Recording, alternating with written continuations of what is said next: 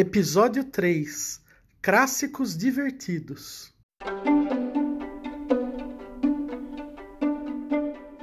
Clássicos sem crise. Conversas despretensiosas sobre o universo da música clássica, ópera e todo o resto que surgir no meio disso. Por Samuel Vidili.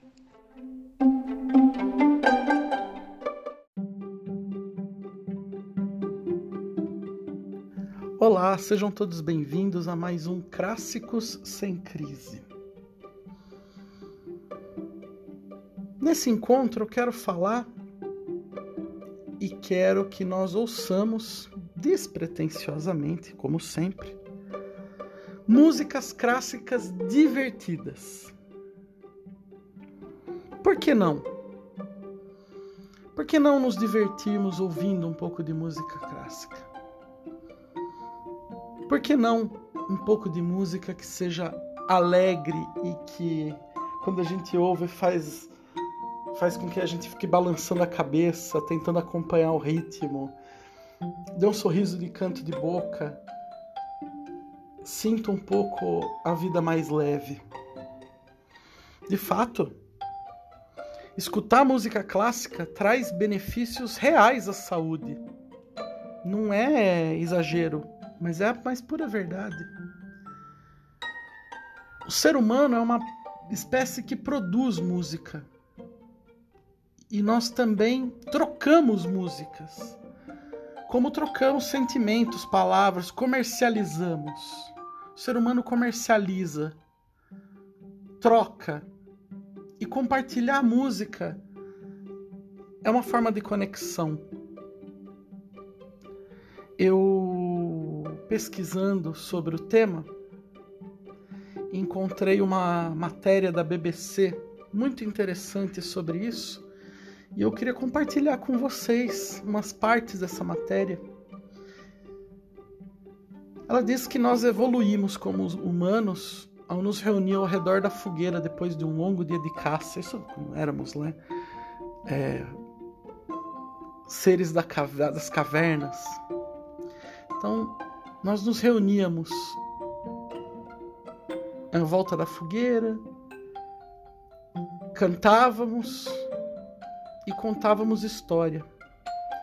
Sempre foi assim, os nossos ancestrais faziam isso e é assim que eles davam sentido ao mundo. Foi assim que o ser humano aprendeu a ser. E é um impulso ainda fundamental sobre quem a gente é.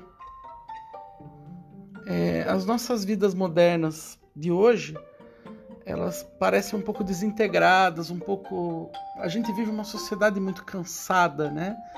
Muito exaurida. Quem que tem o luxo de parar e ouvir uma determinada música? É... E esse, por outro lado, esse acolhimento que a música traz nunca foi tão necessário. As pesquisas científicas elas vêm mostrando que é, é, esses atos de autocuidado, parar para ouvir uma música, parar para ver o céu, parar para apreciar uma, um belo quadro, respirar no, no, sentado na grama, esses pequenos atos de autocuidado, eles trazem uns benefícios fantásticos à nossa saúde mental e ao nosso bem-estar. É, e nesse ponto, a música clássica tem um, uma, um, um papel fundamental. Ela ajuda muito a gente a entender um pouco é, os nossos sentimentos, a poder compartilhar. Ela é geralmente percebida como exclusiva, mas é, é, é irônico porque ela é emocionalmente direta a música clássica. Ela nos toca os sentimentos. Por isso que ela está em filmes, por isso que os, as comédias, os desenhos animados têm tanta música clássica. A música tem esse papel e é importante a gente entender isso como, como parte e entender e incorporar isso na nossa vida. Esse é o papel que eu queria que o Clássico Sem Crise tivesse na vida de vocês. É um momento em que você para e ouve. Ouve uma bela música, respira e faz com que, às vezes, as coisas que não têm sentido, que a gente encontra, as injustiças, as vicissitudes da vida, a gente dê uma pausa para isso e possa se dedicar, que a gente possa se dedicar a gente mesmo, aos nossos sentimentos, àquilo que a música nos traz. Por isso que escolhi nos dois primeiros episódios músicas descritivas. Você ouve e, vê, e, e, e, lembra da alvorada. Você ouve e lembra da primavera, do verão, do outono, do inverno, a chuva, a flor, o pastor dormindo, o cachorro latindo. E hoje eu queria que vocês se alegrassem, se divertissem com as músicas que eu vou trazer. Vão ser só algumas. Eu estou querendo fazer programas menores um pouco para é, não ficar muito extenso. Se bem que grande parte do programa é música, então acaba não sendo tão, acredito eu que não, acaba não sendo tão cansativo. Mas quero que vocês se divirtam com essa seleção. Eu escolhi músicas de Johann Strauss filho ou Johann Strauss II, do Julius Fuchs, do Tchaikovsky, do Kavalevsky e do Khachaturian.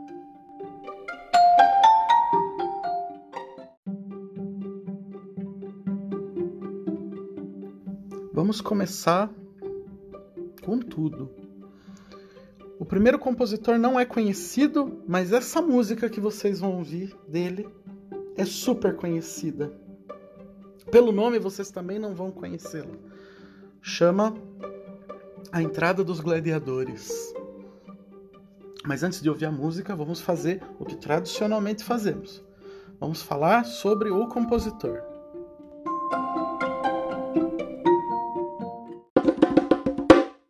Biografia e etc.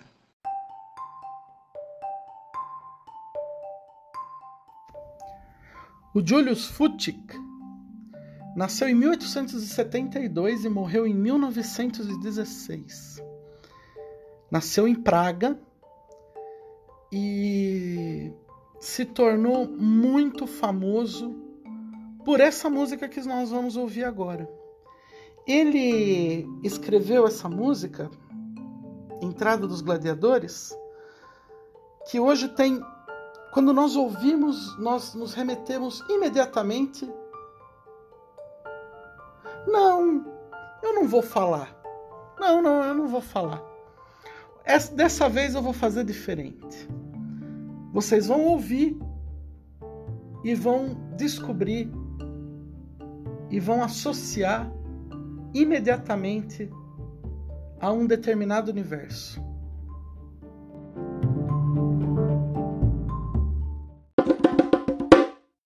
Vamos à música?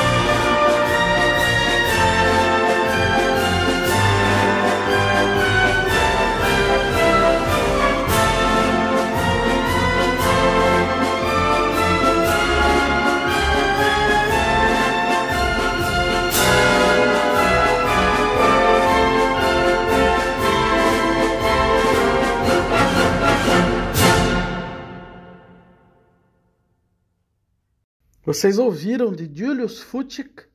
Julius Ernest Wilhelm Fuchs? A entrada dos gladiadores.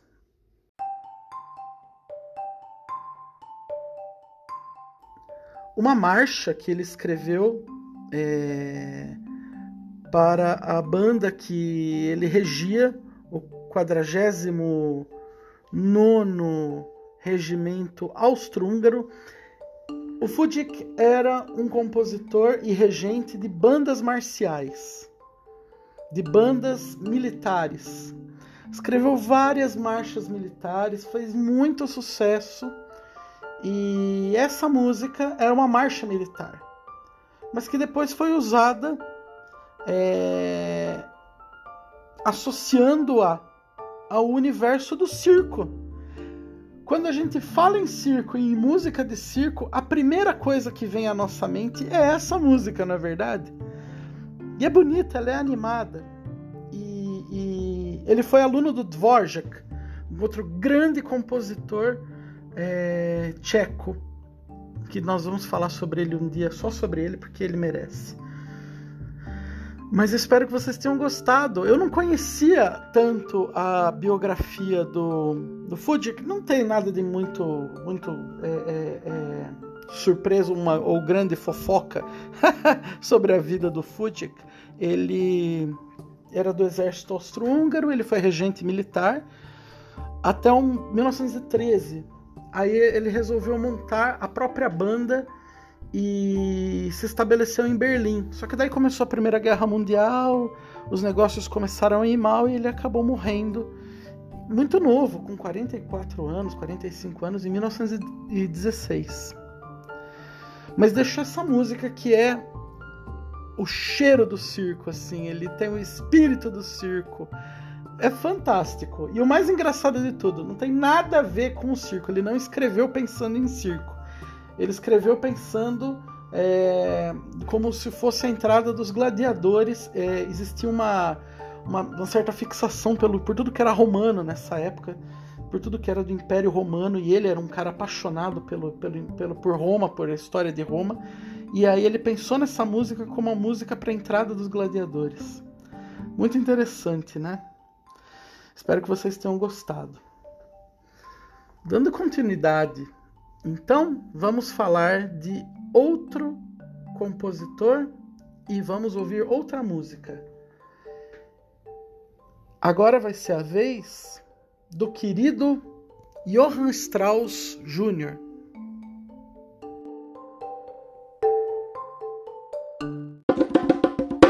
Biografia e etc.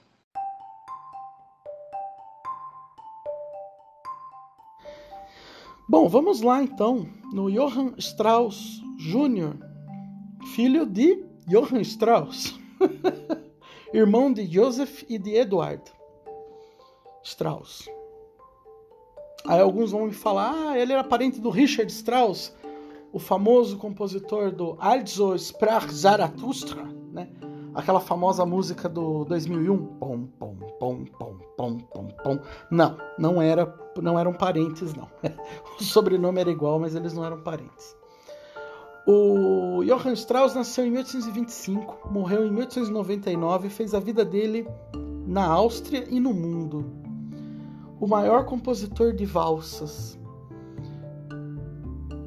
E a música dele é de uma alegria, de uma alegria de vida né, da vida que é admirável até hoje. Gosto muito do que do que ele do que ele escreveu, gosto muito das suas composições, não só as valsas, mas as óperas, as polcas. Ele trabalhou muito a vida inteira, casou-se três vezes e mas teve uma vida, teve uma vida tranquila, até de certa maneira, com muito trabalho, com a orquestra dele tocando por toda a Europa, mas é, foi uma pessoa bem, bem popular e morreu popular e é amado até hoje na Áustria, uma das grandes figuras da Áustria. Compôs músicas famosíssimas que eu tenho certeza que vocês conhecem. a valsa do imperador, é, valsa da primavera e o famosíssimo Danúbio Azul. O Danúbio Azul, pam, pam, pam, pam, pam, todo mundo conhece. Mas nós não vamos ouvir nenhuma dessas que eu cantei até agora e cantei com nenhuma maestria, né? nós vamos ouvir duas polcas dele. E são muito animadas, são muito divertidas e eu espero que vocês gostem.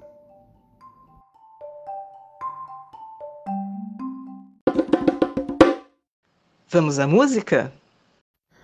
Sim, vamos às músicas. A primeira vai ser a marcha polca Viva a Hungria, de Johann Strauss II ou Júnior. Essa música foi composta em 1869. O Strauss fez uma turnê pela Rússia e compôs essa música. Temas húngaros estavam na moda. A, a, a Hungria tinha acabado de se unir a Áustria e formaram o Império Austro-Húngaro. Então ele, a, a, a música, os temas húngaros estavam muito na moda. E o Strauss escreve essa música curta, porém cheia de energia, cheia de diversão, que vocês vão adorar e vão ouvir agora.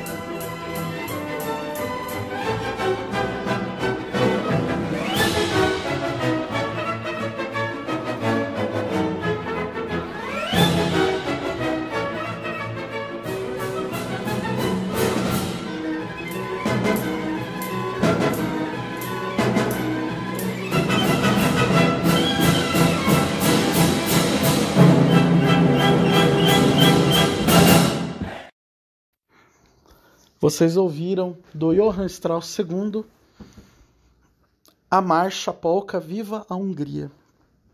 Animado, né? Muito legal essa música. A próxima também dele é uma polca chamada Raios e Trovões, em que ele tenta retratar justamente o som dos raios e dos trovões numa tempestade é muito animada, é muito divertida a música. É, vocês com certeza já devem ter ouvido em algum lugar também. É, espero que vocês gostem, porque vale a pena. Lindíssima Raios e Trovões de Johann Strauss II.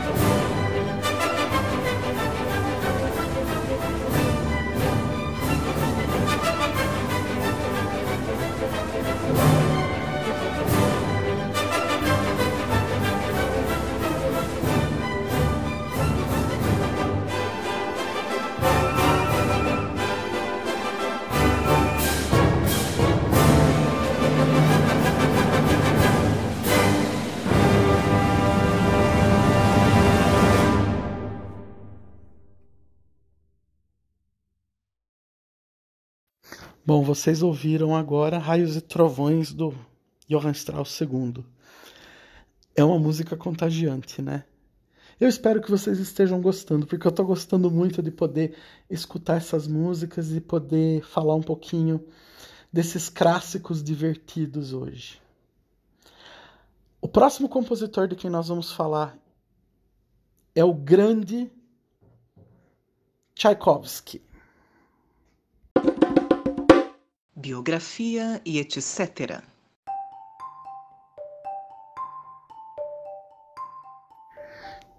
Piotr Ilyich Tchaikovsky nasceu em 1840 e morreu em 1896. É sem dúvida nenhuma um dos maiores compositores da humanidade. Conhecidíssimo, famosíssimo o Tchaikovsky levou uma vida muito difícil. Escreveu peças maravilhosas, as sinfonias são incríveis, as óperas são lindas, famosíssimas músicas como Abertura 1812, O Capricho Italiano, Romeu e Julieta.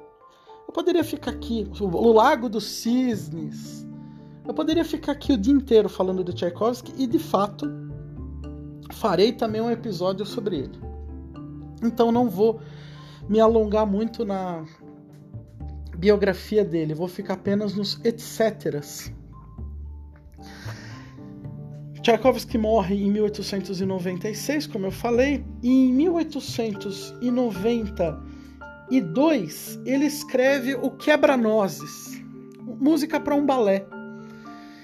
E uma das partes do Quebra-Nozes é a dança russa que é essa música que nós vamos ouvir agora. É uma música feita para acompanhar balé, mas que já foi usada em filmes, em comerciais, é famosíssima e muito animada. Eu espero que vocês gostem e apreciem.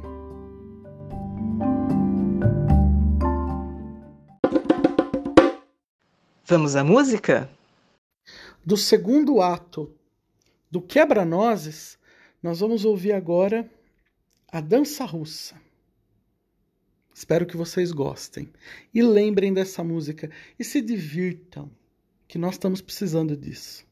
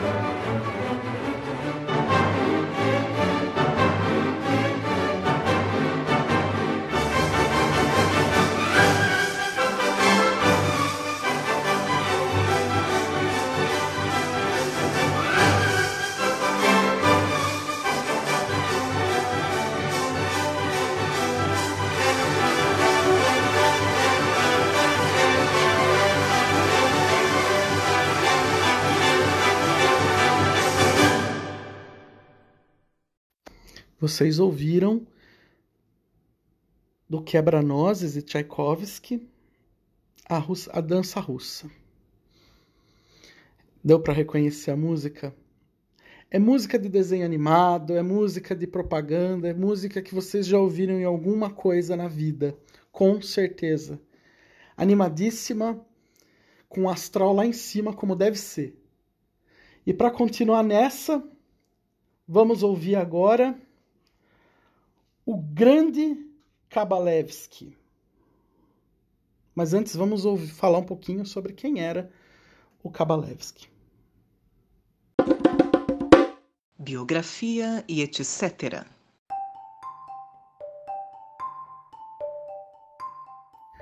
Dmitri Kabalevski, russo, nasceu em 1904 e morreu em 1987. É, o pai dele era matemático. Ele começou a estudar matemática, mas depois ele come... tomou paixão pela música, é, tornou-se pianista, tocava em cinema mudo, acompanhando os filmes, né? Sempre tinha um piano acompanhando os, os filmes e ele tocava. Foi estudar em Moscou é, e começou a escrever música. Na Segunda Guerra Mundial ele escreveu muitas canções patrióticas para para para União Soviética, para então União Soviética, né? E trabalhou muito com Prokofiev, com o Shostakovich, conheceu toda essa turma maravilhosa da música russa. Eu sou encantado com a música russa, então acho que eles fazem muito bem literatura e música, além da vodka, claro. e essa música, a, a suíte, a suíte, da, a suíte da, das comé dos comediantes, né? É, eu vou colocar só uma parte dela, que é o galope, né?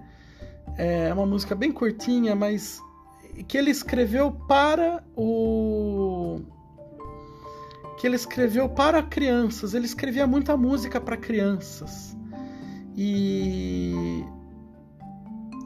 fez muito sucesso à época. É uma música muito muito revigorante, muito jovem e muito divertida.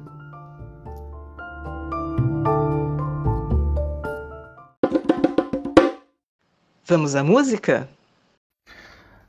Vamos ouvir um trecho, o galope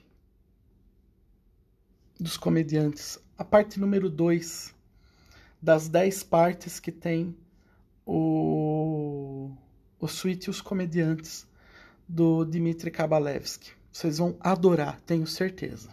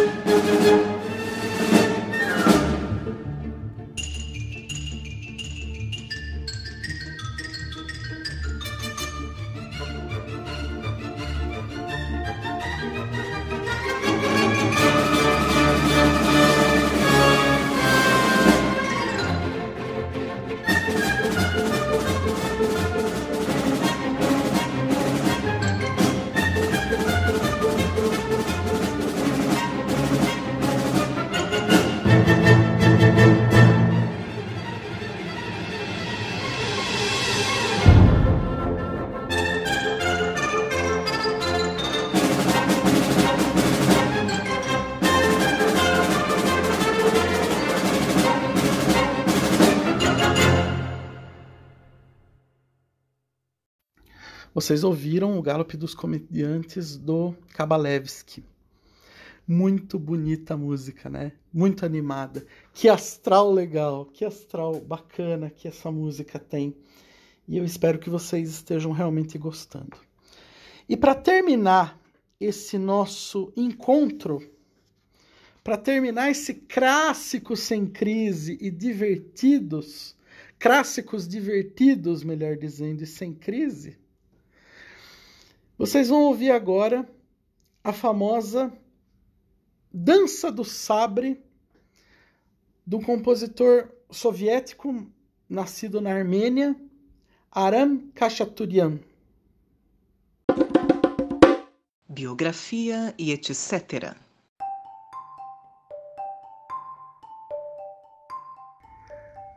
Aram Khachaturian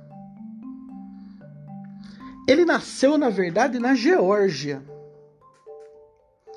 terra de Stalin, terra do titio Stalin. Como dizia o pessoal brincando lá na faculdade, que de titio não tinha nada, né? Era um maníaco.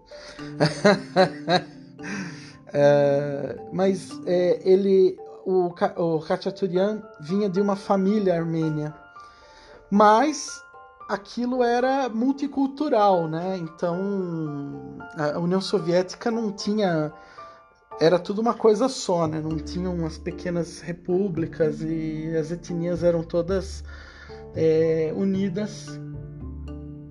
E ele foi estudar em Moscou, passou boa parte da vida lá. Nasceu em 1903 e morreu em 1978 é um dos principais compositores soviéticos, né? junto com o Shostakovich, junto com Prokofiev é, e com o uh, Kabalevsky, que nós acabamos de ouvir. Famoso no, famoso no mundo inteiro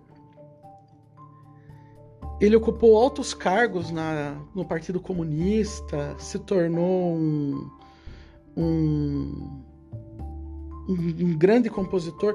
Obviamente, né, teve seus altos e baixos, foi acusado de ser antipopular, antirrevolucionário, depois mudaram de ideia. Que o Stalin ele tinha desses problemas, né? Ele gostava muito de desgostar e depois voltar a gostar. é muito ele, ele fez e daí logo depois assim que o Stalin morreu ele teve uma tranquilidade maior na vida dele pôde viajar pôde fazer é, muitas turnês e tornar a música russa da época mais conhecida.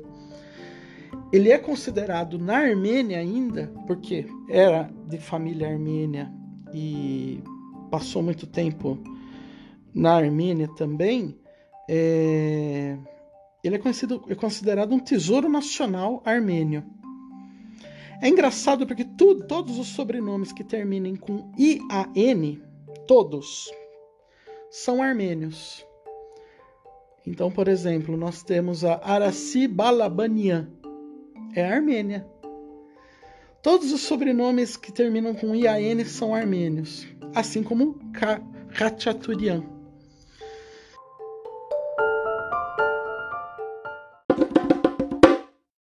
Vamos à música? Vamos ouvir dele a Dança do Sabre, que é a parte final de um balé chamado Gaiane, e de 1942. Essa música é fantástica. Existe um xilofone muito louco nessa música, e é com ela que nós vamos terminar esse episódio.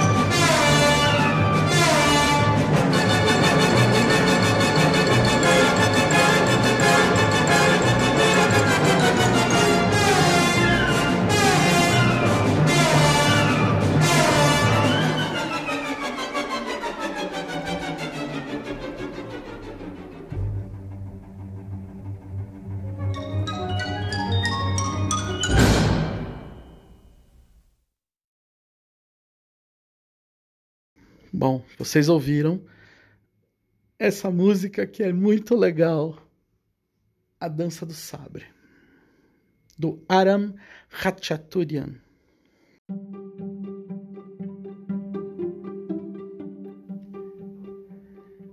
Muito bem, assim finalizamos esse episódio e eu espero ter levado um pouco de alegria e diversão com esses clássicos que são bem divertidos, pelo menos para mim são muito divertidos.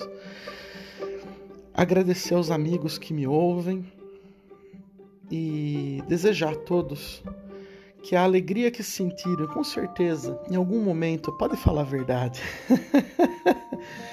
Enquanto ouviam uma música ou outra, tenho certeza que vocês sorriram, que vocês levantaram a canto da boca ou tentaram acompanhar pelo menos com o pé uma das batidas das músicas.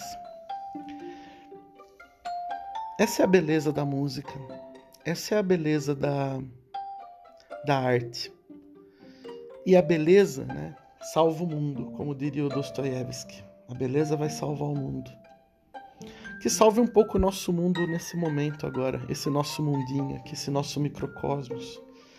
Espero que vocês estejam gostando, espero que vocês tenham gostado e nos vemos no próximo episódio.